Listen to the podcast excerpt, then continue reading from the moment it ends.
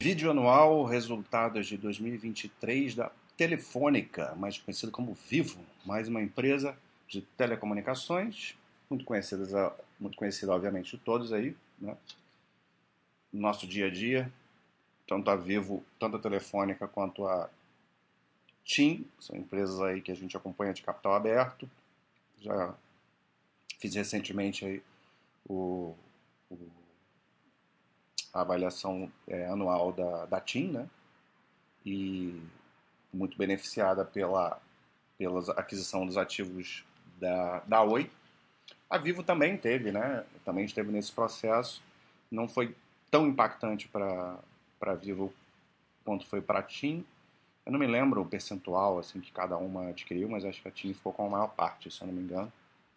Mas Vamos ver como foi o ano de, de 23. Né? A característica desse tipo de empresa são empresas muito geradoras de caixa, é, que não tem uma característica de crescimento agressivo, né? mas é uma empresa mais resiliente, ali com crescimentos.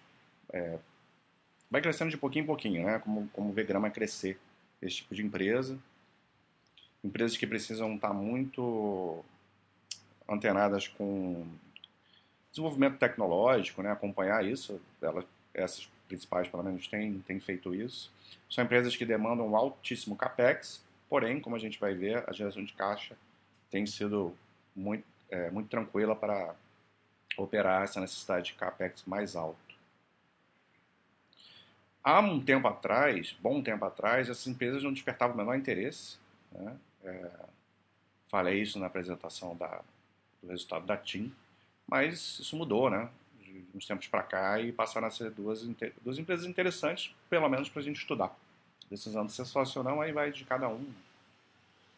É, mas são duas boas empresas. Né? Mas vamos falar aqui especificamente da, da Telefônica, da Vivo. Ah, esse aqui é a apresentação da empresa. Geralmente, essas empresas elas destacam muito o resultado trimestral, né? então depois a gente vai ter que ficar buscando aí para falar sobre o anual, que é o que mais importa. Bom, parte aqui de base de clientes, né? 61,8 milhões de acessos no pós-pago móvel, que é a parte principal né, de receita da, da empresa. Teve, foi um crescimento de 5,3%, é, 113 milhões de acessos totais. A parte de fibra também cresce num ritmo até mais acelerado, mas é uma parte que contribui menos para o resultado. É, 6,2 milhões de casas conectadas com a fibra, crescendo 12,6% 12, no ano. Acrescentou 0,7 milhão de acessos. Né? Aí vem o resultado aqui do trimestre, né? crescimento de receita de 7. É, é, é, normalmente, aqui a receita de serviço móvel, que é a principal, cresceu mais, né? 8,7, que é interessante. Mas normalmente a gente vai ver crescimentos até menores do que esse. É, com certeza aqui tem a parte da, da Oi entrando, que fez com que essas empresas tivessem um ano melhor do que o costuma ser. Né? Fluxo de caixa operacional no ano foi de 12,4 bilhões, né? um absurdo de geração de caixa, ainda teve um aumento de 26,7. É, ao longo do, é, do ano, né? Em relação ao, ao, ao ano anterior.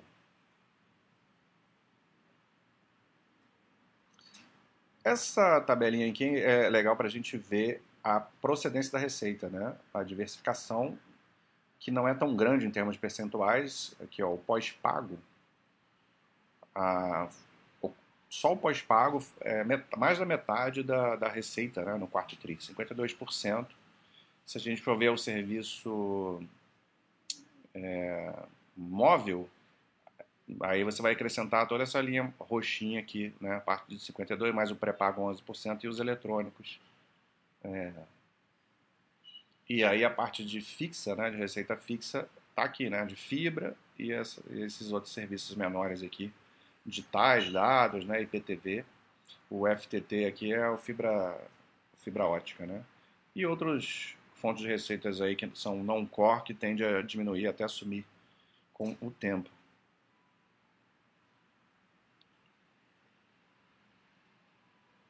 que mais que tem aqui de relevante?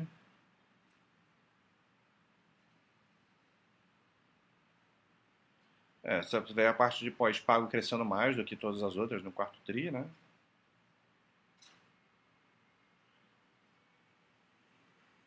Que é interessante isso, porque vai dar uma previs dar previsibilidade maior, né? Geralmente são é um mix de, de produtos melhores, né? Bom, vamos, vamos para frente. Isso aqui é interessante, né? Maior ARPO e menor churn nos últimos quatro anos, né? O que, que significa isso? Essa ARPO, não sei se é assim que se pronuncia, mas é uma medida desse, de, dessas empresas de telecom. É uma receita média, né? Por cliente, seria essa a métrica. E é importante, obviamente, que isso cresce, né? Você faturar por cliente cada vez mais. E cada vez, quanto menor for o churn, menor. Churn são os cancelamentos, né? Era, é muito comum ainda, né? A, a migração, né? De, de ninguém dá muito valor assim para um produto de commodity, né? Você troca muito facilmente a operadora, desde que te ofereça uma condição melhor, né? Ainda mais agora que a, qualidade oferecida dessas grandes são muito parecidas, né? Então a pessoa vai acabar indo pelo, pelo preço.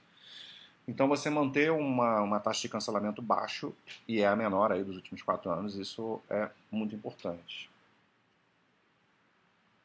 Aqui a gente vê uma troca, olha, do, do pós-pago para o pré-pago, né? À medida que o pré-pago diminui, os acessos aumentam no pós. É uma migração, é, normalmente aqui, né? É, clientes que deixam, clientes pré-pago, deixam essa categoria para passam pós-pago. Isso é, isso é interessante para a empresa. Aqui, ó, o churn, que de 2019 era 1,65, agora está abaixo de 1. Né? Muito, muito bom. E aqui o crescimento da, da receita, a média né, por, por cliente.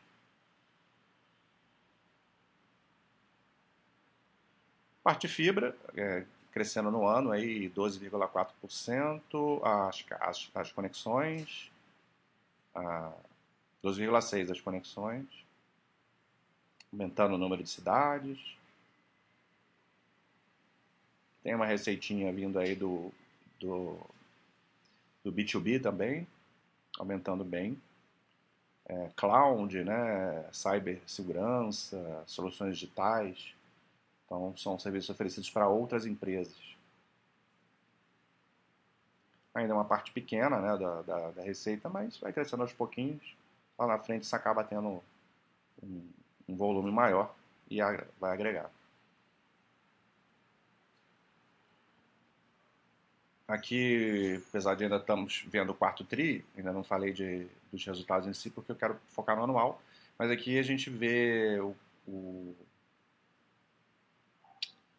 é, o, o, quanto do, a parte de custos, né, que vai, vai interferir na margem, na margem, a, o custo da operação 5,1 bilhão, bilhões e o custo dos serviços e produtos vendidos 2,6. Então, uma parte das despesas vem do custo da operação.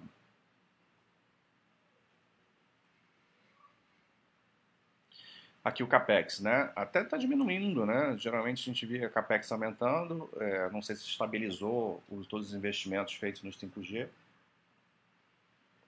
Agora, não há uma necessidade tão grande nesse momento de, de investimento tão grande comparativamente, né? A necessidade de capex alto vai continuar. É o 9, praticamente 9 bilhões de capex em 2023 mas já vai ocupando um percentual bem menor da, da receita, né? Caiu de 19,8 para 17,2. Então isso vai fazer com que sobre muito mais é, muito mais caixa, né? E aqui o fluxo de caixa operacional é, é, cresceu 26,7%, né? Então, é, corroborando com o que eu falei, você tem uma menor necessidade de capex, você está aumentando o seu EBIT, está diminuindo o seu capex, vai sobrar muito mais caixa, 12,3% de fluxo de caixa operacional, é uma geração de caixa brutal. Né? Subindo, subindo aí a margem de contribuição, né? quanto sobra para o fluxo de caixa operacional. Aqui resultados do ano finalmente, mas aqui já passou para o lucro líquido, né? É, lucro líquido teve um excelente, uma excelente performance, 23,1%, chegando a 5 bilhões de lucro. O fluxo de caixa livre, né, depois do, do, dos investimentos e tudo mais, sobrando aí 8 bilhões, 8,1, crescendo, crescendo 11,8% no ano. Um excelente. E é, endividamento não é um problema para essas empresas, a maior parte da dívida ela, é, ela vem por conta do IFR 16, né, que entra os leasings, o, o, os aluguéis, as torres, né? E se a gente for pegar só a dívida líquida excluindo o leasing, né, que é a dívida per si, né, a dívida real, né, os empréstimos, os financiamentos, um valor muito pequeno, né, 583 milhões para esse porte da, dessa empresa, que gera 8 bi de caixa, é ridículo. Né? Então, uma dívida inexistente, vamos dizer assim, uma alavancagem também é, praticamente inexistente. Então, é uma estrutura de capital bastante sólida e bem tranquila. Então, endividamento não é uma questão para esse tipo de empresa. Está recomprando né, ações, distribuindo através de dividendos, JCP. A, a, tem aumentado muito a remuneração aos acionistas, né, porque gera muito caixa. Vai fazer o que com esse caixa? Né, se maior parte se você tem um capex alto, mas ainda sobra uma grande parte, tem mais que fazer com o dinheiro, vai distribuir para os acionistas. Então, essa é, uma, essa é a grande característica né, da, da empresa. Isso acaba a apresentação. Então, vamos aqui para pegar um pouquinho do release para a gente ter uma ideia melhor dos números mesmo. Né? A receita 52 bi subiu 8,4, como eu falei, um crescimento é, para esse tipo de empresa bem interessante. Não é, não vai ser, isso aqui não vai ficar se repetindo sempre. Diferença aqui da receita do móvel para o resto, a gente já falou sobre isso, né? Uma grande parte da receita toda vem do móvel, 36 bi. Os custos subiram, custos totais, né? Somando o SG&A e, e, e custos dos produtos vendidos ou dos serviços vendidos, cresceu abaixo da receita, 7%, então isso vai gerar uma alavancagem operacional e por isso a gente vê um crescimento de margem EBITDA de 0,8%, né? foi para quase 41%, a margem EBITDA, que é uma margem muito boa, e o EBITDA subindo aí dois dígitos, 10,6%, então excelente, né? 21,3 bilhões. Aqui, se a gente tirar o, a parte do EFR 16, né, na métrica antiga, a gente teria um crescimento parecido, mas os valores é, caem bastante aqui. Né? E o lucro líquido a gente já tinha comentado, né? subiu 23. É, e aqui o lucro por ação subindo mais, né? porque ela está recomprando. Então, dependendo do nível de recompra que a empresa faz, vale mais a pena você analisar o lucro por ação do que o lucro líquido. Vai dar uma ideia melhor do, da rentabilidade ou do, re, do retorno.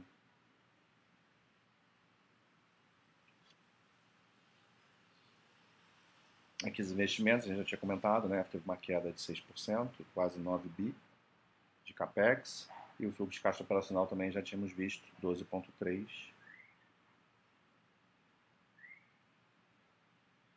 E sobrando ainda fluxo de caixa livre 8,1.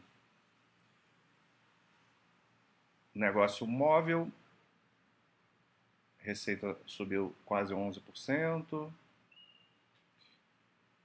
é isso. Acho que não, não precisa a gente ficar olhando mais, que a gente já viu é, praticamente tudo na, lá na apresentação, né? É, não precisamos ver mais nada, mas para terminar, vamos ver a empresa aí num espectro de longo prazo, que no fim das contas é o que mais interessa para a gente, né? Empresa, a gente vai ver aqui no passado, eram empresas um tanto quanto erráticas, né? Você não tinha até 2010 ali uma estagnação, né? De repente dá um, deu um, um pulo aqui em 2011 e aí começa a ter um, um, um, crescimento mais acelerado, depois dá uma nova relativa estagnada, é, mas de tempos em tempos a empresa volta a crescer. Então, por longo prazo, a gente vê um crescimento muito forte né? nos últimos 10 anos, saiu de 34 bi para 52 bi a receita líquida, o EBITDA saiu de 10,5 para 21, né, praticamente dobrando. o EBITDA nos últimos 10 anos. E aqui de 2014 para frente, a gente vê praticamente uma dinâmica de crescimento, é, às vezes um crescimento menor, pandemia sempre a gente tem que olhar 2020 com, com muita, muito asterisco, né? E a empresa melhorando a sua margem de EBITDA no longo prazo também, melhorando bem. O lucro líquido saiu lá de 3,7 para 5 bi, também uma melhora de longo prazo.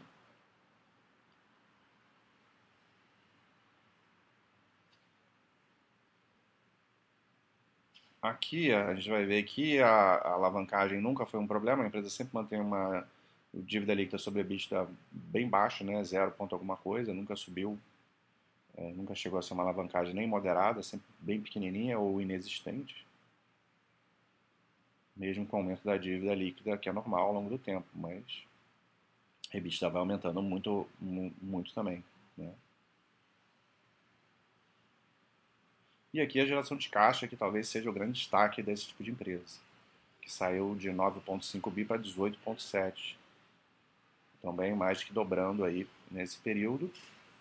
E uma geração de caixa é, que não vai estar sempre crescendo, né? tem questões de capital de giro, investimentos maiores ou menores, mas no longo prazo aumentando muito. Aqui dá para ver que é uma necessidade de capex bem alta, só que a velocidade de aumento do capex ela é muito menor, muito menor do que a, do que a aumento de fluxo de caixa, de geração de caixa ao longo do tempo. Então, cada vez esse, esse capex alto vai ficando mais é, menos impactante para a empresa, né? E isso vai gerando cada vez resultados melhores e um fluxo de caixa livre CAPEX, né, que é uma métrica que desconta o, essa, essa parte de investimentos, também melhorando. E aqui a gente vê uma subida mais lenta, bem a característica, né? Você não vai ver assim, uma grande guinada da empresa, mas no longo prazo você vai ver crescimento do, do retorno é, da cotação que segue o lucro. E aqui numa base histórica também, quanto mais longo prazo, melhora aí o retorno para os sócios.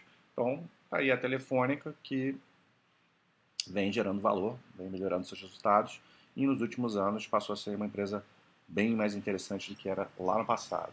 Então, tranquilo, tanto Vivo quanto TIM é, com bons resultados em 2023. Um abraço.